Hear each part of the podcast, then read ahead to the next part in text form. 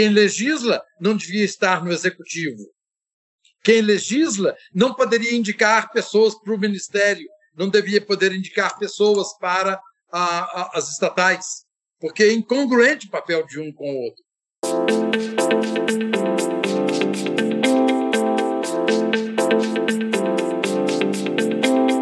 Estamos no ar. Eu me chamo Luiz Guilherme Prioli com mais um podcast Mesa Redonda do IFL São Paulo.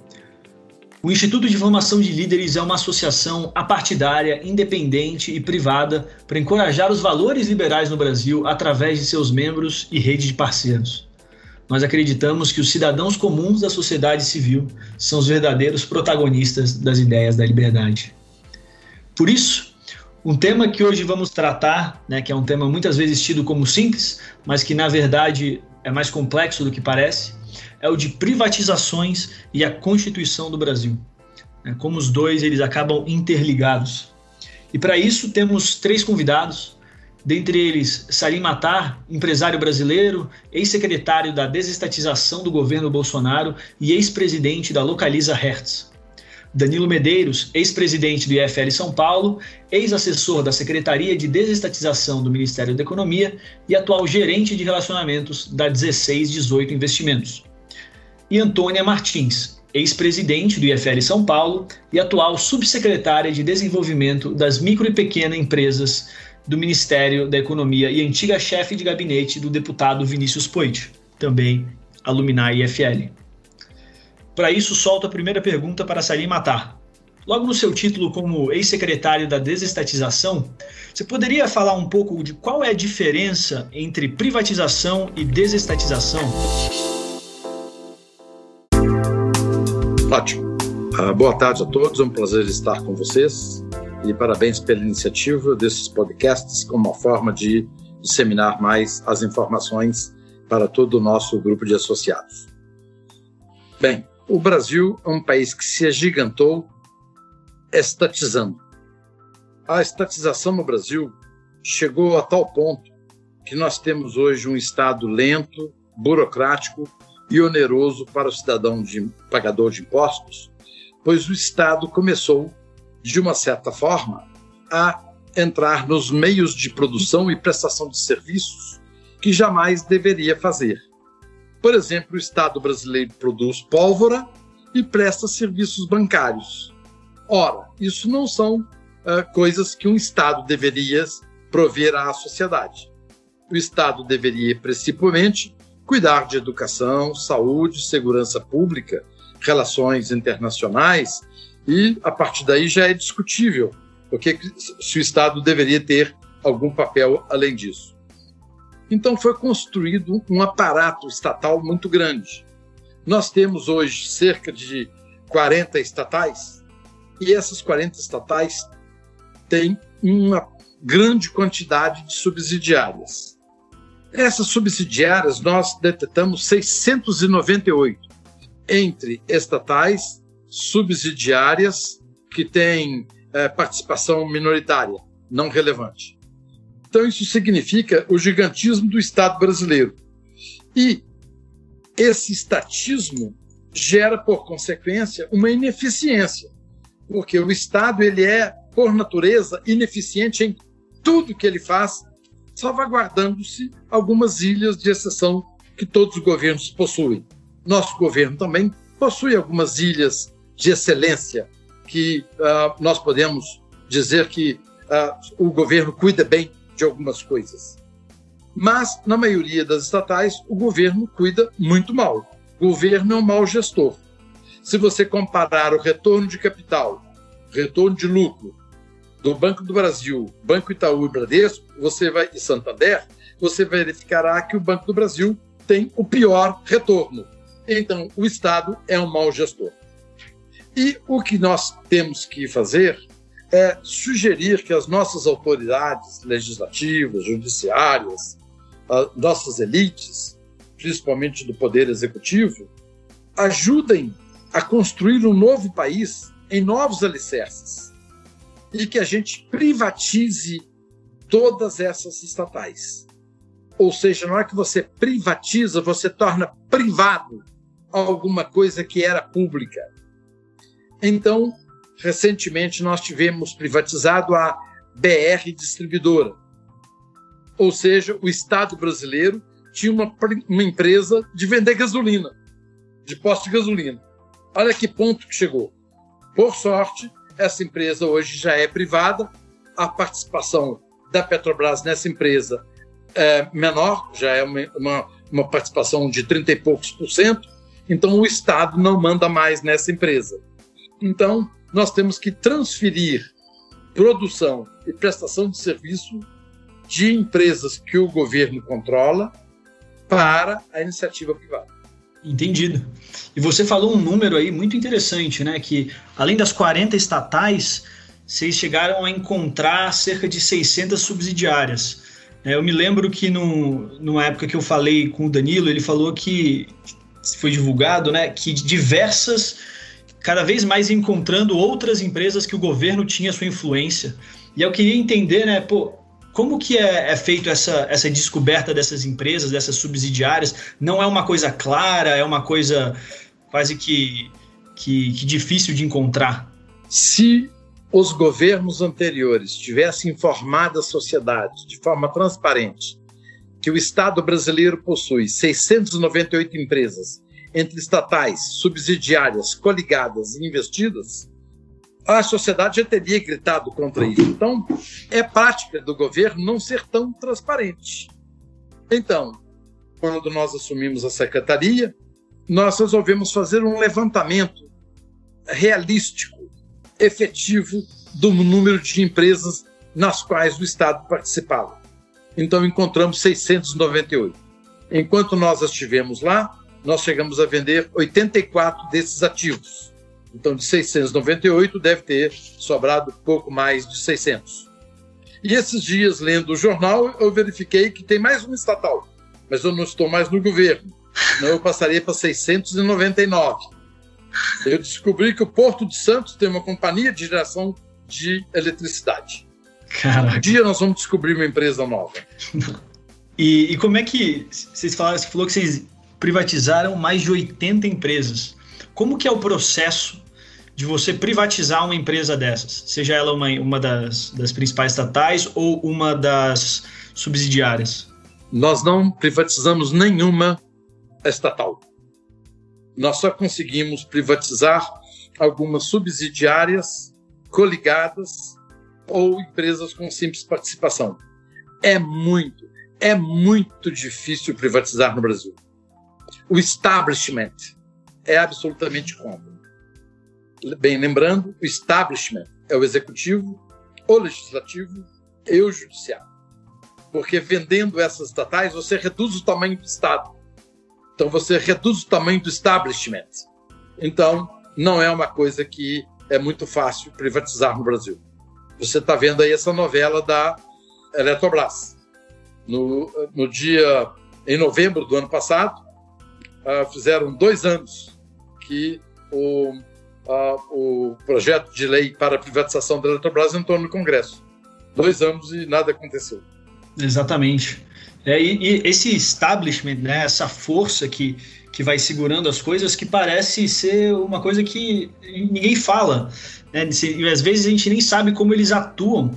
Então, quando você trazia coisas para serem empresas ou novas informações né, para privatizar, você encontrava uma, uma, uma força segurando isso no Congresso? Qual que é o processo para você privatizar uma empresa, para você vender ela, essa subsidiária, sair essa... Vou te dar um exemplo da Casa da Moeda. A Casa da Moeda tem o monopólio de imprimir o papel moeda brasileiro.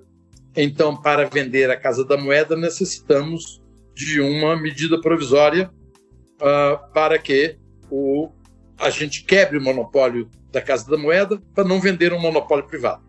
Uhum. Então, nós discutimos com o legislativo durante alguns meses e o, a presidência da Câmara na época nos falou: não, agora não é hora, não é bom momento, vamos esperando.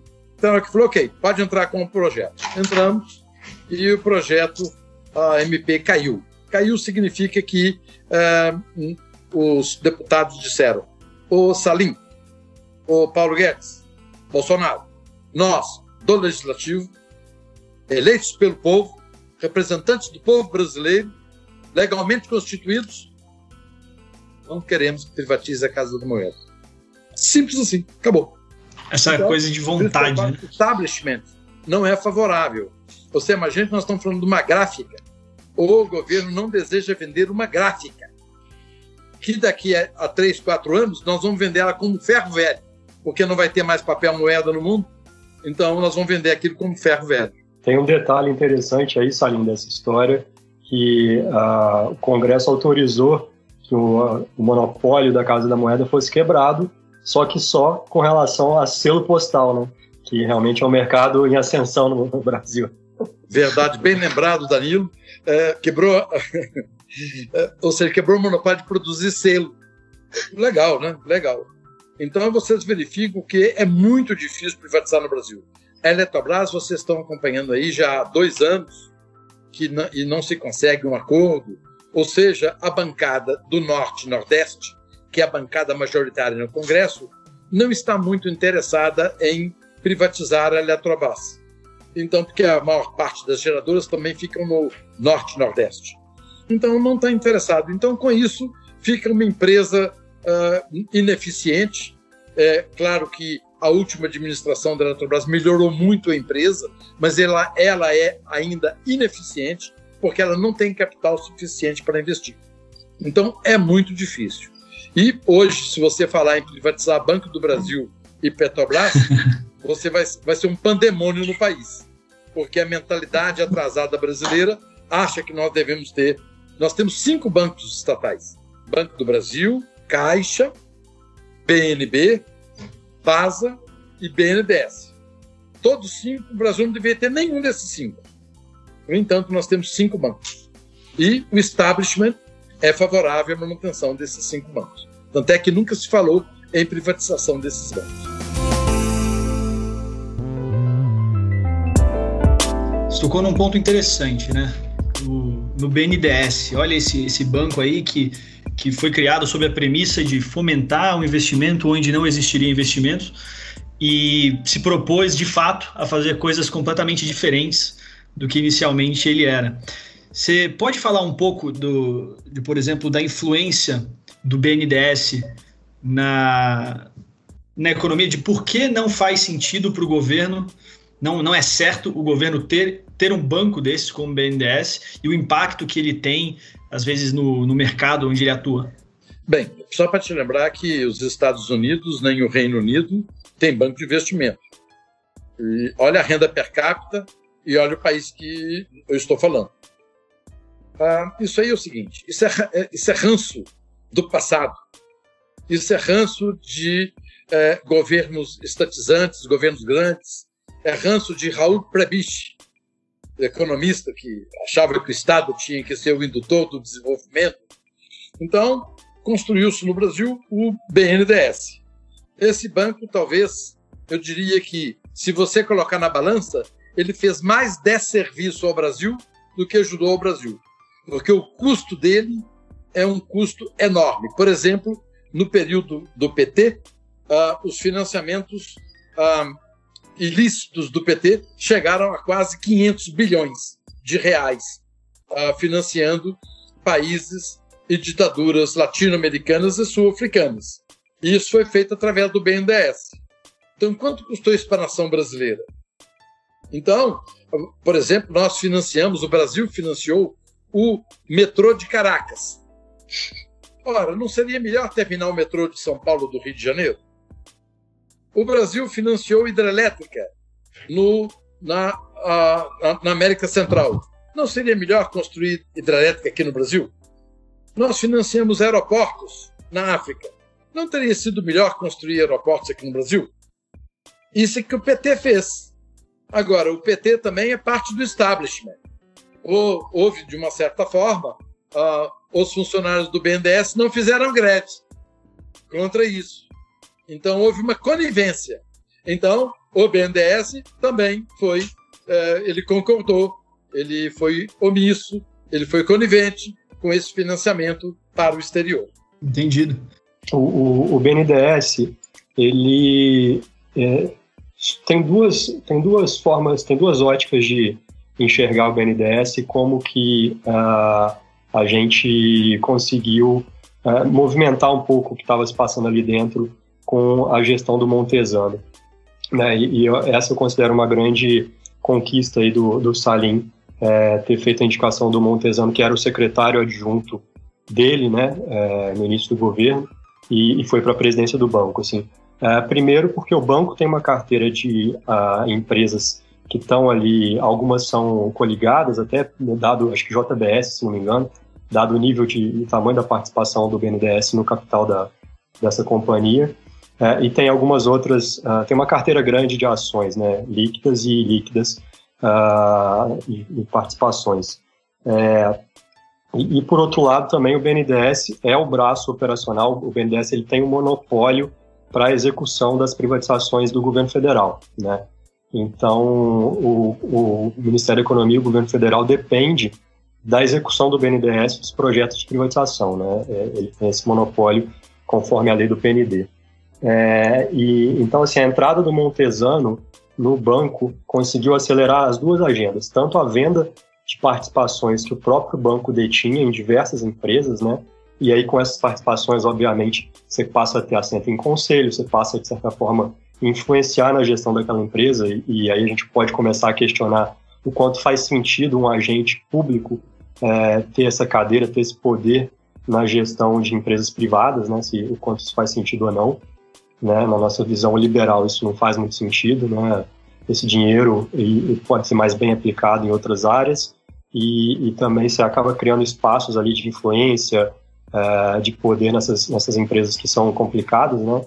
É, segundo, então essa agenda avançou muito, né? Tem várias operações que foram concluídas aí na gestão do Montesano, como Petrobras, Vale, Suzano, enfim, diversas outras empresas que, que o BNDES realmente reduziu muito, desinvestiu completamente né, dessas empresas. E na parte do braço operacional da, das privatizações também. É, me lembro que no início, ali, nos primeiros seis meses de governo, a gente realmente não tinha muito suporte do banco, não tinha muito interesse. Na verdade, todo, acho que todas as engrenagens ali estavam meio enferrujadas, né, do PND. Há muito tempo que não se privatizava nada, ou que não se iniciava nenhuma privatização no Brasil, de empresas de controle direto da União. Então, realmente, a, a entrada do Montesano deu uma outra dinâmica. É, o banco passou a ser bem mais atuante, bem mais focado nessa, nessa área ali, dentro da diretoria do Leonardo Cabral. É, os projetos passaram a andar uh, com uma outra velocidade, é, e, e, o foco nisso foi, passou a ser muito maior, né? E assim, muita gente pode achar, puta, mas e cadê o resultado, né? É, realmente, assim, são projetos que são bastante demorados. A gente, para incluir as empresas no PND, uh, foi um processo que demorou muito, assim, a gente, para alimentar esse pipeline de empresas, uh, obviamente a gente precisa que o ministro que supervisione aquela empresa concorde em incluir ela no PND, então, por exemplo, o Embrapa é uma empresa vinculada ao Ministério da Agricultura. Você tem, por exemplo, uh, os bancos públicos são ligados ao Ministério da Economia. É meio temático, né, essa vinculação. Então, você precisa primeiro que o ministro que supervisiona aquela empresa, uh, que ele concorde em incluí-la no Programa Nacional de Estatização. Né? Feito isso, uh, com essa inclusão, né, que depende não só da concordância do ministro, mas da concordância do Conselho de Ministros do, do PPI, que é o Programa Parceria de Investimentos. É, e também depende de um decreto presidencial. Né? É, feitas todas essas etapas, aí sim o BNDES está mandatado a contratar todos os consultores que vão trabalhar nesse projeto. Né? Então você tem ali, é, basicamente, é, uma equipe de consultores externos para fazer toda a parte de due diligence das empresas, fazer também uma outra, tem uma outra equipe para fazer o valuation dessas companhias e finalmente um outro grupo para fazer toda a parte de modelagem de venda. Né? Você tem diversas formas de modelar a venda de uma empresa. Pode ser através de IPO, através de um movimento societário de M&A, uh, através de uma venda direta da, do controle da companhia. Enfim, você tem uma equipe ali de, de assessores que vão fazer toda essa modelagem. E cada uma dessas contratações o BNDES que faz e é uma licitação, né, que está sujeita, questionamento judicial, está sujeito a uma série de interferências externas ali. Então, são processos que são muito demorados, que pelo menos aí dois anos, dois anos e meio para isso acontecer. É, tem ah, é, todo o processo também é submetido aos órgãos de controle, né, TCU, CGU. É, então, assim, é, é, são processos que, uh, que demoram muito. Né? E se você não tem, se o principal agente operador desse processo não está alinhado não está dando o ritmo uh, que precisa ser dado, realmente uh, esse projeto muito dificilmente vai sair do papel. Né? E, e o BNDES tem essa importância, né? tem essa, esse monopólio legal e, e de fato, o, isso ganhou um outro ritmo com a, a mudança de gestão do banco. Acho que é importante esclarecer esse ponto também. Bem interessante, né? É um processo lento, extensivo, multidisciplinar, que você tem gente de todas as partes trabalhando, não só de dentro do governo, né? Que você falou, licitações são feitas para fazer o valuation, para fazer a due diligence de tudo, para aí chegar em algo que passa por de outros outro, outras entidades do governo, né, que são, os, que são reguladores, para aprovarem aquilo. E se um cara começa a questionar alguma coisa, começa a embargar isso, já dificilmente ele anda. Ele fica parado, fica travado. E aí não é só o que às vezes a gente acha que, pô, não, colocou o Paulo Guedes lá no Ministério da Economia, o cara lá em toda a sua habilidade top-down vai conseguir mandar até na ponta. Não, não é assim. É, elas foram, foram feitas para serem difíceis, para você ter que ficar negociando, para você ter que, ter que respeitar, de certa forma, cada uma das, das pontas do processo. Exatamente. O diabo mora nos detalhes, né? São os pequenos detalhes que, que uh, pessoas que têm outros interesses, enfim, que não que não estão tão alinhadas ali com o propósito de privatização, conseguem travar, travar o processo. E a gente vê esse financiamento no exterior, que é quase que não é um financiamento, né? Porque você não vai ter nada de volta, tá praticamente jogando dinheiro, dinheiro para fora. E quando a gente vê esse dinheiro sendo injetado em empresas aqui no Brasil, né, como aquele, como os casos das campeãs nacionais, essas políticas de campeãs nacionais, isso acaba afetando todo o ecossistema das empresas. E eu acho legal que a gente tem a Antônia aqui, que ela é subsecretária de Desenvolvimento de Micro e Pequenas Empresas, e ela pode falar um pouquinho de como né, você ter uma injeção de dinheiro dos escolhidos do rei, ou seja, os escolhidos ali que o governo, as empresas abençoadas, afetam o mercado e afeta as micro e pequenas empresas que ali atuam. Você pode falar um pouquinho disso, por favor, Antônio? Claro, Luiz. Acho que tem uma questão importante aqui, é, que inclusive durante a crise a gente, a gente percebeu, né? O BNDES, que é um banco de desenvolvimento, ele hoje não tem capilaridade para atender uma micro e pequena empresa. Quando você fala em desenvolver um país que tem 98% dos CNPJs de micro e pequena empresa e o banco de desenvolvimento não tem capilaridade para atender essas micro e pequenas empresas, ele necessariamente está desenvolvendo médias e grandes empresas, que poderiam se virar muito bem no, no, no mercado privado. Né? Então, o que acontece? Quando você tem interferências de estatais, seja, elas o BNDES ou outras estatais, é, como Correios, por exemplo, depois eu quero contar uma anedota interessante sobre Correios, o Salim deve conhecer essa, é, você interfere num sistema que deveria ser de uma concorrência quase perfeita, e quem tende a perder num sistema onde você não tem uma concorrência perfeita é sempre a micro e pequena empresa. Então, a proximidade dessas estatais com a caneta né, no, no serviço público é muito perigosa e sempre afeta a micro e pequena empresa. E é importante lembrar o seguinte: é uma coisa que, um dado que mais me assusta e toda vez eu repito, quando a gente fala de micro e pequena empresa no Brasil, desses 98% de CNPJs, eu estou falando de uma microempresa que fatura 7 mil reais por mês em média. Né? Esse cara é muito pequeno. A pequena empresa fatura 90 mil em média. Então, assim, como é que você tem condições de estabelecer, por exemplo, um serviço de entrega de correspondência de Natal em Santa Catarina, e aí eu entro na minha anedota, se você tem que concorrer com os advogados dos Correios, né, e essa história é verídica, né, que entraram com, com um processo contra motoboys que entregavam cartas de Natal de dois padres de uma igreja para os seus fiéis. Eles não conseguiram, não conseguiam, não viam eficiência em entregar essas cartinhas de Natal pelo correio é, decidiram fazer via serviço de motoboys. Isso chegou para o conhecimento dos Correios, que decidiu processar a igreja por competir com é, o monopólio dos Correios. Então, assim, além da ineficiência da gestão, a proximidade dessas estatais com a caneta tra traz um, um, um, monopólio, a ineficiência do monopólio, se gera uma série de, de, de distorções que a gente nem imagina. Por exemplo, essa, esse exército de advogados que o Correio tem justamente para inibir atividades como essa que possam concorrer com o monopólio dos Correios. Então, é, além da, da, ineficiência da gestão, você gera uma série de distorções que sempre acabam, no final, prejudicando a micro e pequena empresa, que tem que arcar para começar um negócio, para desenvolver o seu negócio, com custo Brasil altíssimo, custo de burocracia, de tributos, de contratação de funcionários. Então, realmente é um sistema muito injusto né, para as micro e pequenas empresas. Você falou uma coisa muito interessante, né? Está mais próximo da caneta.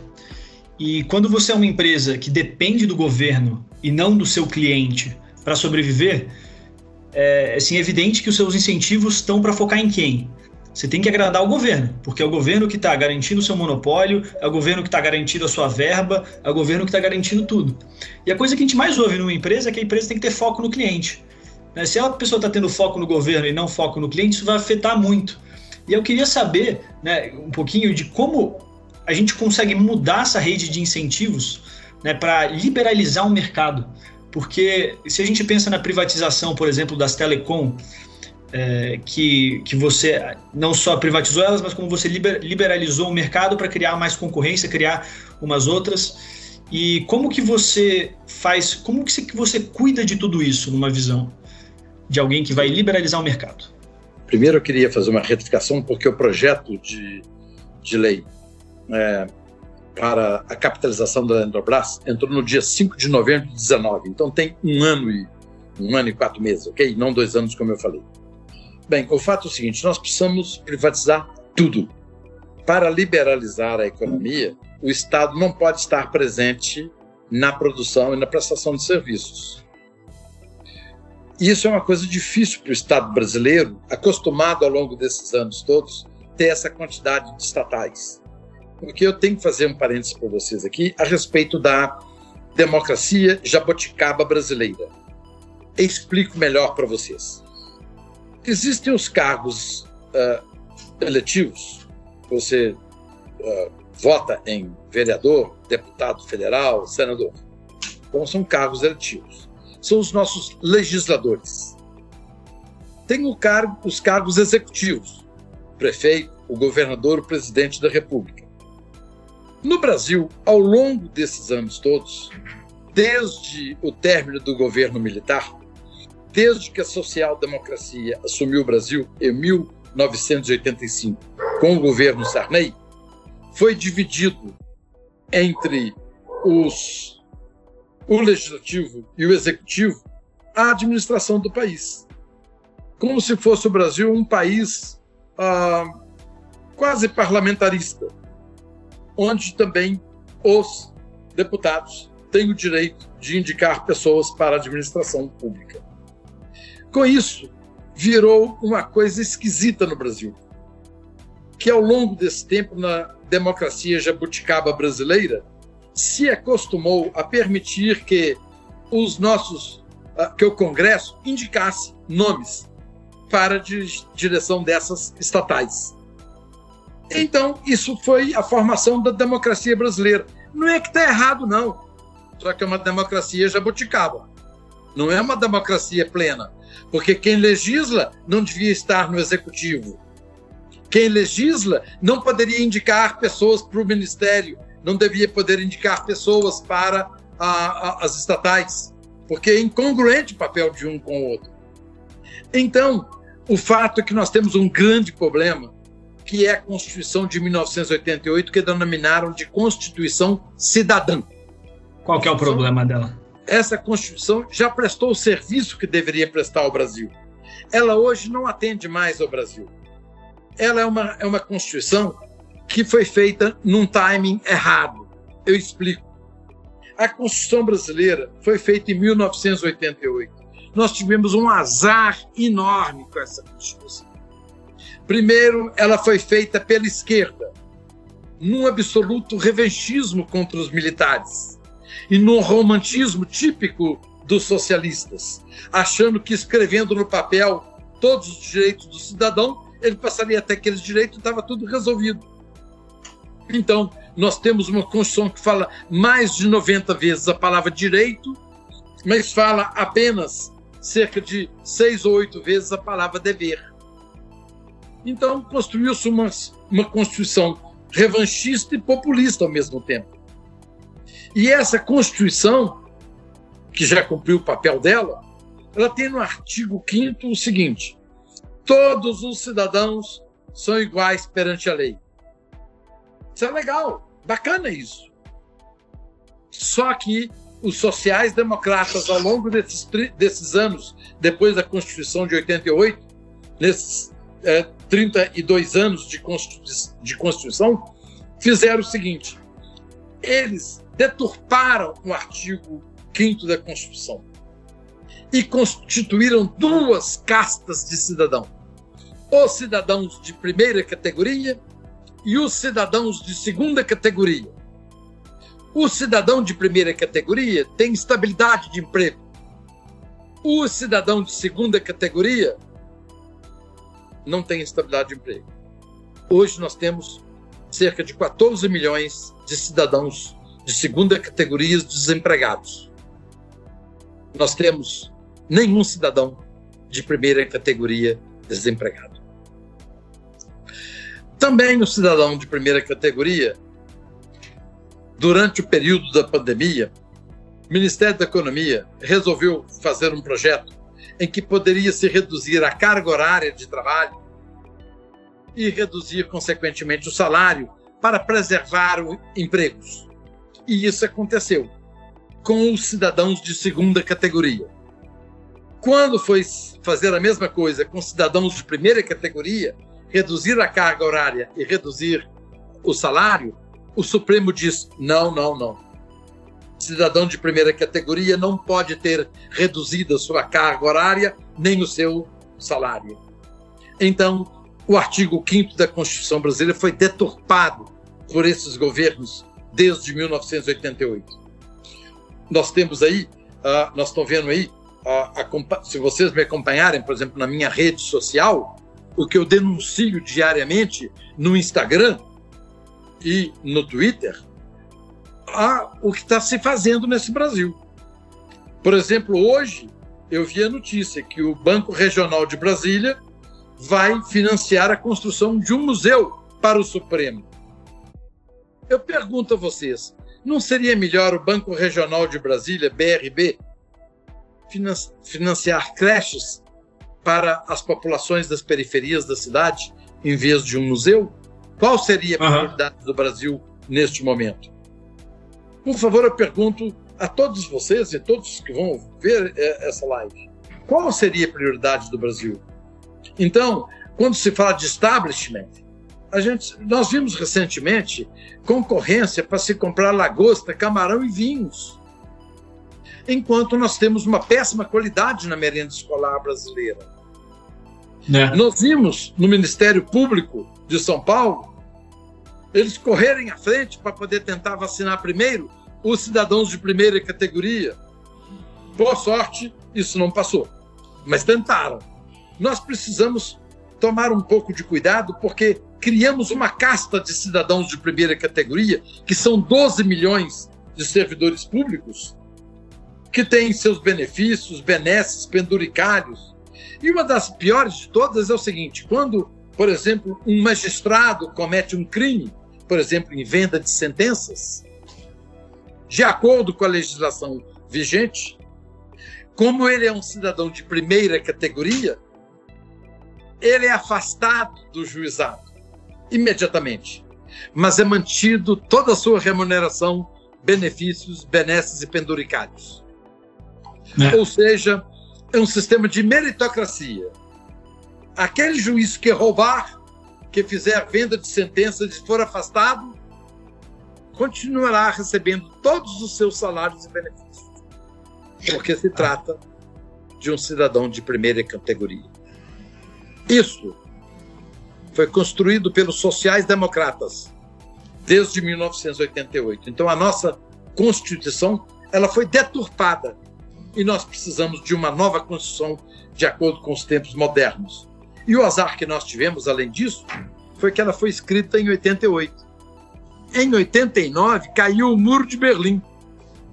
Tivesse a nossa Constituição escrita, sido escrita depois da queda do Muro de Berlim, seria uma Constituição melhor, mais aberta, mais liberal e menos interventora, como está sendo a nossa Constituição. Então, a nossa Constituição cumpriu o seu papel, foi muito bom, mas está na hora de nós pensarmos em uma Constituição para os tempos futuros, para que a gente não tenha que ver essas aberrações que estão acontecendo hoje. Salim, deixa eu aproveitar e emendar uma pergunta aí para você, porque eu concordo completamente aí com o teu diagnóstico.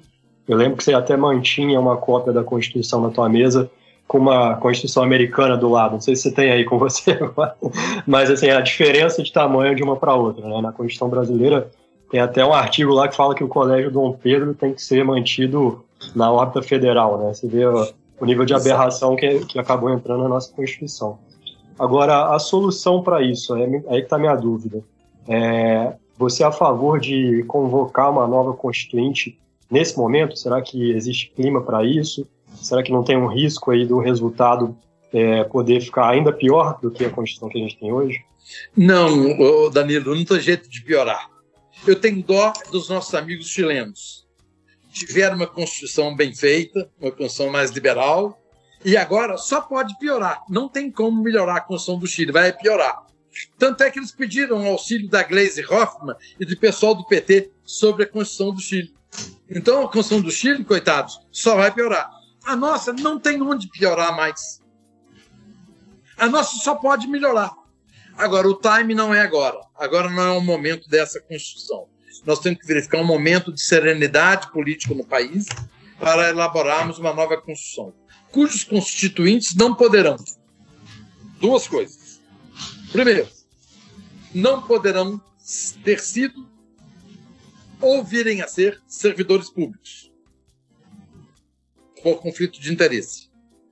Não poderão ser políticos, candidatos, se candidatar a cargos eletivos daqui para frente. Então, o sujeito foi para o passado, tudo bem, mas agora já não justifica mais. Ele vai participar de uma constituinte, então terá conflito de interesse, então ele não pode mais se candidatar. Então, essas seriam as premissas para uma boa Constituição. Foi lançado essa semana um novo livro sobre a Constituição brasileira do Modesto Carvalhosa, que eu recomendo a vocês.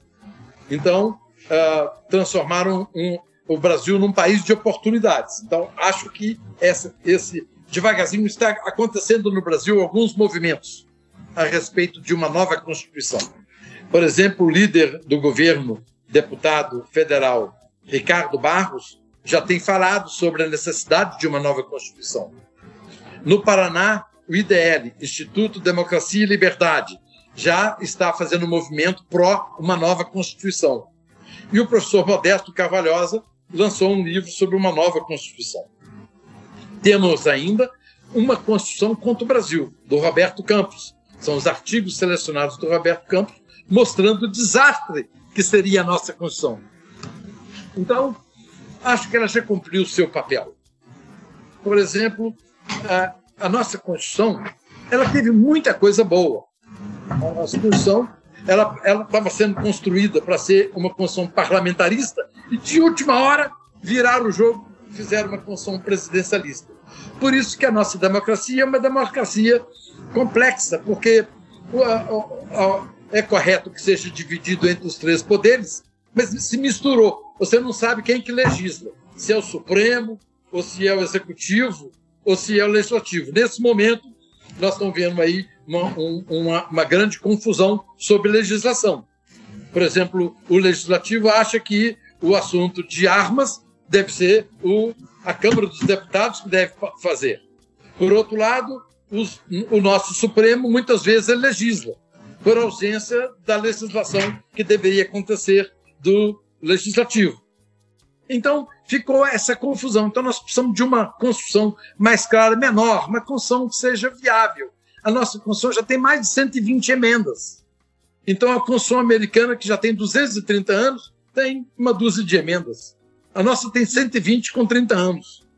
Então, acho que é o momento de, da nação fazer uma reflexão e descobrir o timing dessa nova Constituição.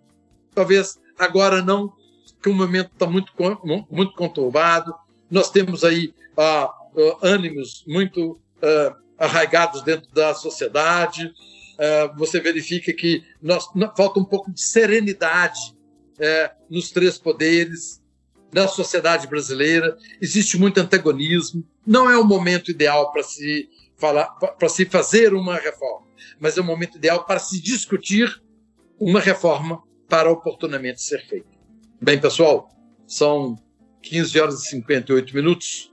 Eu tenho uh, uma live agora às 16 horas.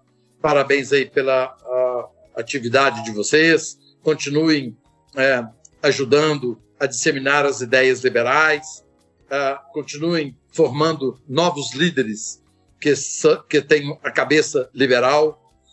Nós, no governo, como liberais, dávamos para preencher uma van. Eu, Danilo, Antônia, mais alguns, preenchimos uma van. Já está muito bom. Na década de 80, quando fundou o Instituto Liberal, dava para encher uma Kombi. E só no governo agora dá para encher uma van. Hoje eu acho que nós encheremos um estádio de futebol com liberais um grande estádio de futebol. Mas isso não é suficiente. O que nós temos que ter é a maioria de deputados federais, de senadores, de vereadores, deputados estaduais, para poder ter um país liberal. Então, continuem formando jovens liberais para que a gente possa construir um novo alicerce uh, para o país. Um abraço a todos vocês. Um abraço, Ari. Muito obrigado, obrigado pela sua participação e gostei muito aí na, na sua conversa que dá para ver a origem né, desse, desse estatismo que vem da Constituição e ele se mantém, se perpetua pela Constituição e também no ponto que pensando em, nesses deputados, pensando nessa em criar, colocar mais liberais dentro da máquina, é, é uma visão de como facilitaria a liberalização de diversas áreas. Então é uma visão muito interessante, uma abordagem também cada uma, cada pessoa e cada grupo numa frente consegue chegar num impacto maior. Nós temos um Estado gigantesco, burocrático, lento e oneroso para o cidadão pagador de impostos. Nós temos que reduzir o tamanho desse Estado. E quanto maior o Estado, menos liberdade para o indivíduo. Então nós temos que reduzir o tamanho do Estado para ampliar as nossas liberdades. Um abraço a todos. Um abraço. Obrigada, Salim eu estava pensando aqui essa fala do Salim, né, que realmente a, a nossa Constituição é, é, de fato culpada em certa parte por esse é, é, estatismo, e, mas eu acho que tem é, outras miopias aí é, com relação à privatização, tanto na nossa classe política quanto na imprensa. Né? Então, eu lembro no início de um livro do Leandro Narlock, onde ele fazia uma pesquisa, ele citava uma pesquisa por muitos anos né, de, de, um, de governos no poder que falavam sempre de privatização como algo ruim. É, precisamos ter as, as, estatais que são estratégicas para o Brasil. É, então a palavra privatização ficou estigmatizada.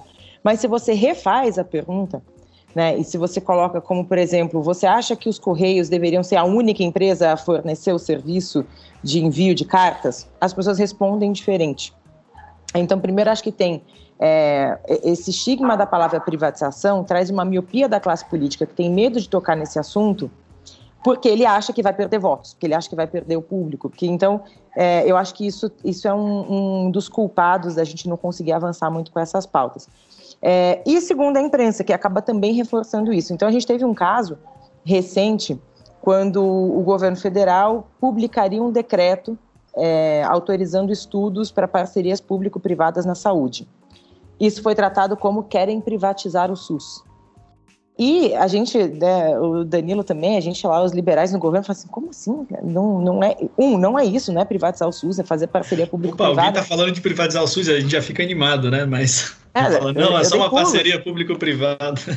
Mas o mais interessante é que, assim, não, não bastou 15 minutos para a gente, pra eu, eu dei um Google ali, eu falei, olha, não é possível que não tenha nenhuma parceria público-privada bem sucedida que a gente possa usar como argumento para a publicação desse decreto. E eu encontrei uma, e aí eu recomendo que todos busquem, que é o Hospital do Subúrbio. O Hospital do Subúrbio é a maior parceria público-privada na saúde do Brasil, muito bem sucedida, instituída por um governo petista, do Jacques Wagner. E você tem declarações, eu estava lendo uma matéria na época, depois eu posso até compartilhar o link com vocês, declarações do governador petista falando o seguinte, falando, olha, a gente realmente teve que enfrentar é, a classe médica que era contrária, mas a gente tem que ter uma visão pragmática. Nosso objetivo aqui é melhorar o serviço para a população. Então, assim, tudo que a gente acredita, mas como é feito pelo lado que por anos doutrinou a cabeça do cidadão, a imprensa, é, é ok, é bem visto a imprensa fala bem. Né? Inclusive, uma, um dos headlines da matéria, é uma matéria de 2014, se não me engano, é O Brasil que dá certo. O Brasil que dá certo, em 2014, era uma parceria público-privada na saúde. E agora, em 2019, 2020, acho que foi 2020, essa questão do decreto, é, a gente está querendo privatizar o SUS, e isso é um absurdo. Então, assim, é, tem uma hipocrisia muito grande quando a gente trata do tema de privatização, é, uma miopia muito grande da classe política, e o nosso dever é não baixar a cabeça e levar esse tema adiante, porque a gente é isso, é foco no cidadão, não é foco na administração pública, o foco está no cidadão. É mais difícil você fomentar é, uma concorrência perfeita, a gente tem um grande liberal hoje, secretário da, da, na Secretaria de Advocacia da Concorrência, que é o Gianluca Lorenzon, trabalhando para poder justamente ampliar concorrência. É mais difícil, é mais trabalhoso, é, a fiscalização às vezes tem que ser maior, mas é o caminho. Né? Você concentrar tudo numa estátua achar que com isso você vai resolver, a gente já viu que não dá certo. Mas só queria fazer esse adendo que existem outros culpados também da, da gente não conseguir avançar bem com essas pautas. Acho muito interessante isso. Realmente, essa miopia na comunicação, no jeito que, que a gente fala sobre um tema, muda completamente a reação de uma pessoa. Se você tem esse tema completamente estigmatizado, né, que você fala privatização, ou a pessoa tem ojeriza, ou ela é quase que completamente a favor. Dificilmente você pega alguém que, que vai querer com mais cautela ali no meio, para analisar aquela, aquela situação específica. E, e a competição né, é um dos grandes afetados pelo fato da gente não privatizar as coisas, pelo fato de deixar na mão de um player só. E eu acho que isso encerra o nosso, o nosso podcast de hoje sobre o tema privatizações e Constituição. É, que, que aí a gente consegue ter uma visão aí maior sobre como que isso tudo está relacionado no, no Brasil, isso tudo está relacionado no jeito que as coisas andam aqui dentro quando a gente vai falar de liberalização de um mercado. Tá bom? Eu queria agradecer mais uma vez Salim, Danilo e Antônia pela presença de vocês aqui, né, dois honorários do IFL que fizeram as honras aí, já representaram muito a gente. Obrigado pela oportunidade, parabéns pela iniciativa. Obrigado pelo convite, pessoal. Muito obrigado por passar esse tempo com a gente, ouvir tudo que nós tínhamos para falar. Esse podcast Mesa Redonda do IFL é aqui onde você pode ouvir o que os grandes líderes querem falar para você. Tá? Siga a gente nas nossas redes sociais, arroba IFL São Paulo. Estamos no Facebook, no Instagram, no LinkedIn, estamos em todas e o nosso processo seletivo abre duas vezes ao ano, semestralmente. Então fica ligado se você quer participar desse grupo. Um grande abraço e até a próxima.